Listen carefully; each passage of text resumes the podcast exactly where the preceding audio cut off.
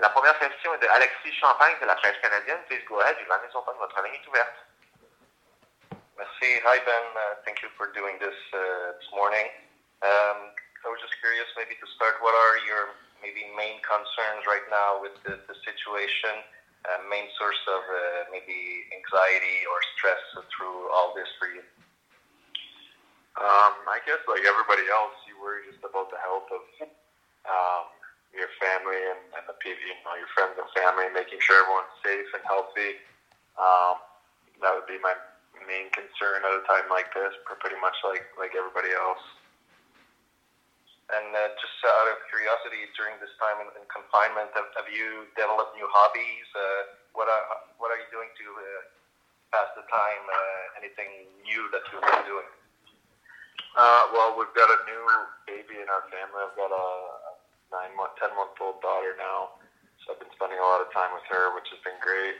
Um, I've got my uh, my gym in my house, so I've been able to get into my um, summer training routine. So those two things eat up uh, eat up quite a bit of the day. Those, those two.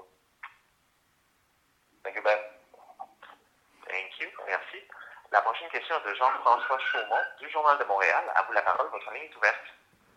Hi, Ben. I'd just like to know, uh, during the summer, last summer, you decided to sign in Montreal for three years. The season is not over yet, uh, but for you personally, it's probably your best season in the, in the NHL. Uh, what could you say to a player who might go to Montreal during the summer as a UFA, but he's not sure or he might be afraid of a big city like Montreal? What what will be your advice? Uh, I would say, I mean, if if you if you like playing in front of a, a full building in a place where um, you know they love hockey and there's so much history in the city around the team and in the in the Bell Center, I would say it's a perfect place to play as a hockey player. Um, for me, there's no better place to play than than in Montreal. It's um, you know hockey is everything there, and um, I think as a hockey player, that's that's what you want. You want a place that cares and a place that loves hockey, and um, that was a big reason why I signed there. So um, that would be the first thing that I told uh, I would tell someone if they were um, trying to decide on coming to Montreal you knew by coming to Montreal that you will be playing a bigger role than the past seasons in the Winnipeg, but playing a little bit more than 23 minutes this year, was it a little bit more that you might have been expecting? Um, I, I guess I didn't really know. I didn't really know what to expect. I mean, uh, Luke Richardson and Claude, um, they gave me a lot of opportunity and a chance to to show that I could could handle that, and I, I just tried to to make the best of whatever opportunities I was given, and um, I thought I did a pretty pretty good job with it. Thank you, Ben. Stay safe. No problem. Thanks, you too. Thank you. Merci. The next question is from Jessica Rosback from CBC Radio. Please go ahead. Your line is open. Hi, Ben. Um, I was just wondering if you could describe what the day was like on March 12th for the players uh, when the NHL went on pause. It was game day for you guys as, uh, as the Canadiens. Um, did, you know, what was that like? And did you have a feeling that the NHL might go on pause, seeing how the NBA postponed the season uh, late that night before? Yeah, once once we'd seen that the NBA had um, had gone, you know, put a put a stop to everything and players were being separated, it, was kind of assumed that we would follow suit. Uh, we came in that morning for for morning skate, and as soon as we got to the rink, um, it was pretty much just tell everyone go home. We all have to be, um, you know, isolated, stay in our houses, stay away from each other. No meetings, no no bringing the team together for anything. Um, and that was really the last time that we, you know, you saw anyone from the team was was that day. Um, we just kind of all, all went our separate ways, and that was it. And uh, so yeah, it was it was a weird a weird day, obviously. Um, something I won't forget. Probably looking back at my career is is, um, is the day that this all started. It kind of changed uh, changed everything for everyone. And the NHL is floating around, you know, different ideas to try and get back to playing. And, and one of the ideas out there is to centralize the game, uh, possibly in North Dakota, for example. But that would mean that players would have to be away from their family for maybe months, depending on how long it would take to go through, uh, you know, a playoff series. How comfortable would you feel about doing that? You know, as you mentioned, you've got a 10-month-old daughter to be away from your family, kind of sequestered in a way. Would that be something that you would be on board doing if that's an idea the NHL is looking at? I mean, I think, uh, I mean, you'd have to think about it a little more um, seriously if it came to that, if the league presented that as the best option for us to, to finish the season and, and award a Stanley Cup. If that, if they brought that out that this is our best option for getting this done, then I think we'd have to put more more thought into it and, and really consider it. But I mean, obviously, it's not ideal for anybody. But if this is our best best way to get get the season done and, and get the Stanley Cup handed out, then um, then that's what we have to do. I mean, it's it's not ideal, but I don't think anything about this whole situation is ideal or um, you know works for anybody in any way. So if uh, if that's our best option, then that's what we have to do. And um, you know, we've had lots of times with our family for you know the last. Uh, for this past month and months going forward, we're going to have lots of time. So if we have to be away for a little bit in order to get you know get our jobs done, re- realistically, that's what our job is. Um, then I think that that would be you know what we would have to do. But I mean that's it's hypothetically um, speaking, obviously, right now. And my final question: um, did, with the gyms closed, did you already have a pretty good home gym, or did you have to order some equipment online to to try and stay in the best shape you could in the circumstances. Yeah, no, I've, I've always trained at my house. I put a full gym in down down in my basement, so I, uh, I mean, I'm I'm kind of lucky. I get to kind of step right into my summer summer training. I don't really skip a beat as far as that goes. Great, thank you so much. I appreciate taking the time. Okay, no problem. You. Yeah. The next one is from Martin McGuire from Cogeco Media. Please go ahead. Your line is open. Martin McGuire. Uh, hi Ben, thanks for doing this this morning. Um, you are on the way to your best season uh, in the NHL at 20, 28 years old now. Do you think that you you, re- you reach your your best potential? Your your are you at your best? Yeah, I think um, especially this year, I realized I have new levels to to get to as far as my play goes, and um, you know I think I found a new a new level this year in Montreal with with the help of Luke and Claude um, and Kirky, and I think I still it helped me realize that I still have more that I can do, and I can still get better, and, and there's areas of my game that I can still improve on, and um, and that was exciting for me this this year in Montreal was realizing that. I think that kind of getting into a newer environment in Montreal um, really helped me realize that, kind of get out of my comfort zone and, and do new things and be put in new situations. And I think that uh, it helped me realize that, that there's there's more that I can do out there. Uh, ben, uh, there's a lot of concern uh, in uh, in the uh, entertainment business overall. Are you concerned about about the health of your business for for the next months? Well, I think every in every walk of life, every business is, is hurting in, in a situation like this. I don't think anyone's um, you know really doing well in this situation. So of course, um, I'm no different in, in our business in our league that um, you know people are losing jobs, people are losing um, you know money and opportunities. It's uh, the whole situation. No matter what you're doing, it, it you know your your business isn't, isn't going to be doing too well. Thanks for answering. No problem.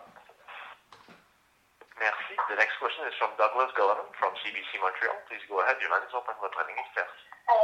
Hi, Ben. Thanks for taking the time today. Um, I have a question about uh, free agency. Um, I was wondering if you could sort of just uh, describe to us what the feeling was for you heading into free agency next year, or last year, rather, uh, and if you could somehow uh, just if you're empathizing with the guys who are heading into that situation this year under the uncertainty of the pandemic and finances and all of that. Yeah, so for in my situation, I mean it's or I guess any free agent really. There's there's kind of a whole bunch of different emotions. There's excitement and there's um, you know you're anxious to kind of figure out where you're going and start a start a new opportunity. Um, you know, there's also a little bit of you're a little sad too because you're leaving your your old team and your friends and all you know all the people that you kind of built relationships with. So um, free agency brings a whole bunch of different emotions, but um, I'd say excitement was was the biggest one that I had.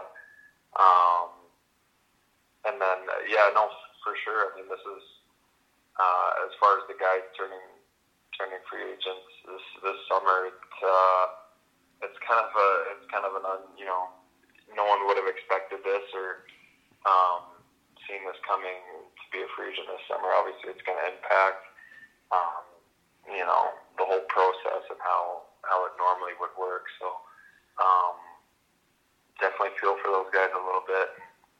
Um, yeah, there's there's not much to say other than um, it's going to be a different a different process than it would be any other year.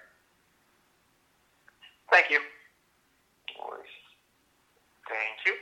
The next question is from Pat Hickey from the Montreal Gazette. Please go ahead. Your line is open.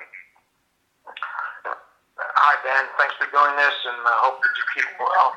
Just, just following up on the question about, um, you know, free agency and things like that. You, you foresee, obviously, with uh, the shutdown, uh, they're talking about losing probably a billion dollars. Uh, you see the whole uh, landscape as far as salaries and things changing?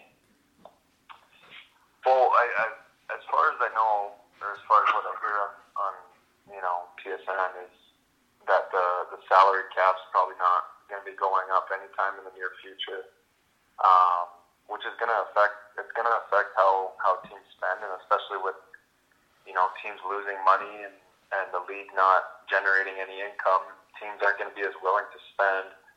Um, so I mean, uh, for sure you can see some some impact on the guys as far as salary goes. I mean, I think it's only natural in any business that I mean, if, if you're not making any money, you're probably not spending as much or willing to spend as much. So, um, so yeah, as far as free agents go, it's, it's I think it's going to be a little different for the guys.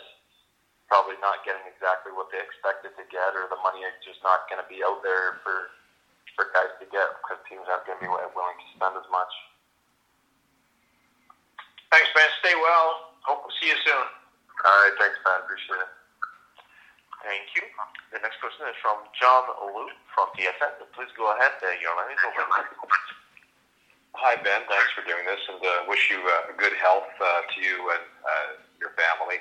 Um, I'm just wondering. Uh, you mentioned uh, earlier that uh, that you started your summer uh, training. Uh, I'm wondering, are you preparing with the mindset of resuming regular season after the pause or some form of a playoff format that the league devises um, following a potential resumption of the season or preparing for the long haul for next season?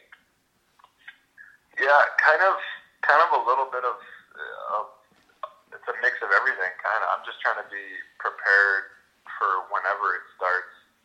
Um, I kind of looked at it as a good way to get a jump on my training and, and kind of, you know, where it's mid-April now, I would I wouldn't have even started training yet. Um, as we played out the full season, I'd still kind of be um, just recuperating from the season. So I had that chance, you know, in the first couple weeks of, of, of the quarantine period, and um, just kind of sitting around on the couch. And then you get home, and when you're sitting in your house all day, you got nothing nothing really, nowhere to go and nothing to do, and you got the gym downstairs. I, I thought it was a good chance to, to take advantage of it and um, get into my training. And, um, so yeah, so I'm, I just want to be prepared whether it starts end of July, August, September, whenever it is next season.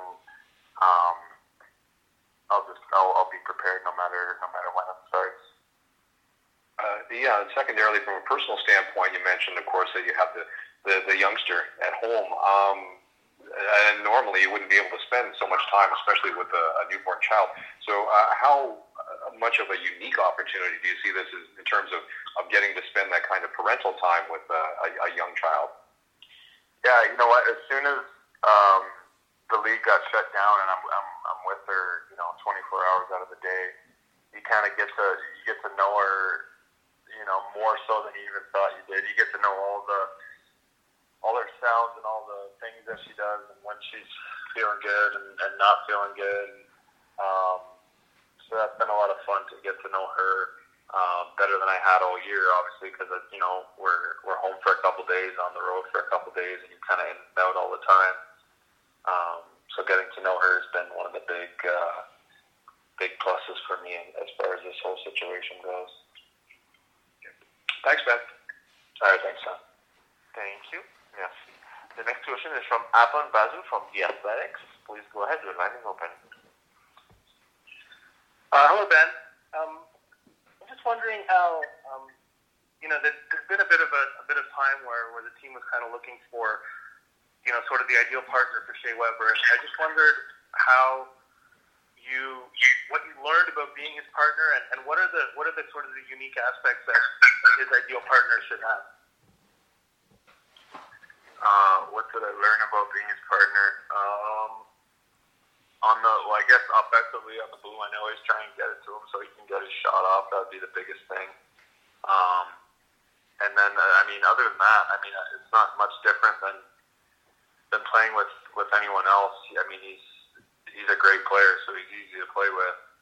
Um, I thought we, you know, we read off each other pretty well. We're generally on the same page with with what we want to do out there. You know, two two big, strong guys who who like to play physical. So I think that it was um, it was a good it was a good matchup and a good pairing for us. Um, as far as what you know, what his partner should look like, obviously, um, you know, someone who can move the puck and, and skate and kind of uh, move with him out there. I think that's that's what uh, what's ideal for him. And I thought that. Um, I thought we had a good uh, we had a good run last year together. And just I just wanted to follow up on, on what you just said about, about getting to know your daughter. Like, what are the what are some of the I don't know what are some of the things you didn't realize about her that you learned since since the since the league shut down? Oh, just like like you know when she's when she's getting tired, when it's nap time, when she's hungry, all that kind of stuff. That um, if you're not with them all day, you don't really catch those cues. You know, you're just like, oh, she's not happy right now, but there's usually a reason for it. Um, that would be the biggest thing is just getting to know her and, and knowing the things that she needs um, throughout the day. Okay, thank you, Ben. No worries. Thank you. The next question is from Josh Clipperton from the Canadian Press. Please go ahead. Your line is open. Hey, Ben. Uh, thanks uh, for doing this. Just uh, following up on one of the first questions about uh, sort of sequestering teams, that's one aspect of it. But what would it be like if they were to resume without fans? And what would that be like as a player? Yeah, I mean, obviously, a big, um, you know, a big bonus of playing in Montreal is their fans. And um, that's something I love about playing in Montreal is playing in the Bell Center in front of our fans. Um, so, I mean, it would be a missing aspect of, of you know, being a Montreal Canadien, but um, if it's what we have to do to, to finish last season, then, you know, that's, that's what we have to do in order to keep everybody safe and healthy. And um, if it's the right thing to do, then, then that's what we have to do. And just to follow up, you mentioned that, like everyone else, you have a lot of time on your hands. Uh, they've been broadcasting a lot of old NHL games, like from the 70s, 80s, 90s. Just wondering if you've uh, caught any of that when you think about the style of play or the goalie equipment or the, what guys are allowed to get away with back then. Yeah, it's pretty much that's pretty much all I've been watching on TV is those rewind games. Um, for the first time actually in my life, I got to watch a Bobby Orr game last uh, last week. It was uh, it was Boston against the Islanders, I think, in '74, and so that was the first time I'd actually seen um, Bobby Orr play in a full game. Um, so I mean, those games have been great to watch. I've I've loved watching those, and um, yeah, so that's that's uh, that's great. think with the clutch and grab of the '90s as well as a defenseman, you you know, you guys the, the forwards are on you guys a lot quicker than they used to be. Yeah, yeah. You know what? Sometimes I watch that and I think that that would be all right. That wouldn't be too bad if I could just latch my stick around someone and slow them down like that. But um, it's hilarious sometimes when you're watching and you see, you know, Bobby Orr skating down the ice and some guy's got his his stick wrapped around his waist the whole from from blue line to blue line the whole way basically. right on. Thanks lot for doing this. No. Then we have another 10 minutes, uh, five questions, if it's okay with you.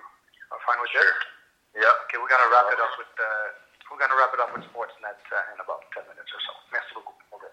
Ouais. Merci. La prochaine question est de François Gagnon de RDS. À vous la parole, votre ligne est ouverte. Uh, yes, good morning, Ben. I would like to follow up on John Lu's question over the training that you're going through. Uh, you said that you'll be ready whenever you, uh, they need you. Uh, are you open to uh, summer hockey in July and August? And how tough is it now, uh, considering the fact that your playoff chances are slim, put it this way? does it make it tougher to think that you could go back on the ice for another, what would be 11 games, something like that? Yeah, no, I mean, I'm I'm willing to play hockey any time of the year. Um, you know, it's what we love to do, and um, anytime we can get out there, I'm, willing to get out there. Um, so yeah, I mean, anytime is is good with me. And as a follow-up, I'd like to pick your wisdom over the uh, situation over the last paycheck of yesterday. Uh, you know as much as anybody else, and maybe more, uh, that the escrow could climb a lot. Uh, how do you foresee that situation in whatever economics outcome that would occur in all this? Yeah, you know what? There's as far as that stuff goes, there's a lot that needs to be. Um, agreed upon and discussed between between the PA and the league. Um, you know, it's it's still it's still early in this whole process and how everything's going to be worked out and, and taken care of. So um, I think the people that you know are, make those decisions and negotiate those things would be have a better answer for you than me. But all I can tell you is um, it's it's early and, and those things still need to be worked out. Perfect. Thank you very much. All right, no problem. Thank you. Merci. La prochaine question est de Guillaume Lefrançois de la presse. À vous la parole, votre ligne est ouverte. Uh, hi, Ben. Just uh, wanted to circle back on a couple of questions from earlier. Um, when when you talked about training in in your basement, uh, obviously when you train in the summer, you train towards a certain deadline. You know when you'll be resuming to play and you train differently than you do, say, in, in December. Uh, how tough is it right now to sort of train without knowing, uh, you know, for, for when exactly you, you need to, to, to resume playing? Yeah, I don't I don't find it that tough. I mean, the one aspect that um, is out of my control right now is I don't have I can't skate, which is obviously um, you know a massive part of, of being prepared for the season. But as far as um, you know, getting stronger and getting um, you know in shape that way in the gym. Um, you know, I always I enjoy that part of, of training, and um, I do it kind of year round anyway. Uh, so I mean, that stuff I don't find that hard to to do, and um, I look forward to doing that kind of stuff. But um, skating, which is probably the most important part of being prepared, uh, for the season is kind of out of my control right now. So, um, yeah, I, mean, I, I try and be prepared uh, for whenever we, we're ready to go. Okay. Uh, now, uh, for a more uh, hockey question, uh, you, you mentioned earlier finding new uh, uh, new things in your game. I was wondering about specifically the, the offensive part of your game. You had, you had already established career highs for points, for goals. Um, I was wondering if those numbers are um, are a, a, byproduct of your increased ice time, or if it's uh, actually a, a new layer that you found in your game that you were able to provide more offense. Yeah, I think it's it's. Um, I mean, obviously, what getting out on the ice more helps. You get more opportunities to create uh, create some offense, and and you know what, Claude and, and Luke trust me to to provide that. You know, once in a while, provide some offense. They get me out in overtime. Um, and I was able to, you know, come through for them a couple times last year in overtime.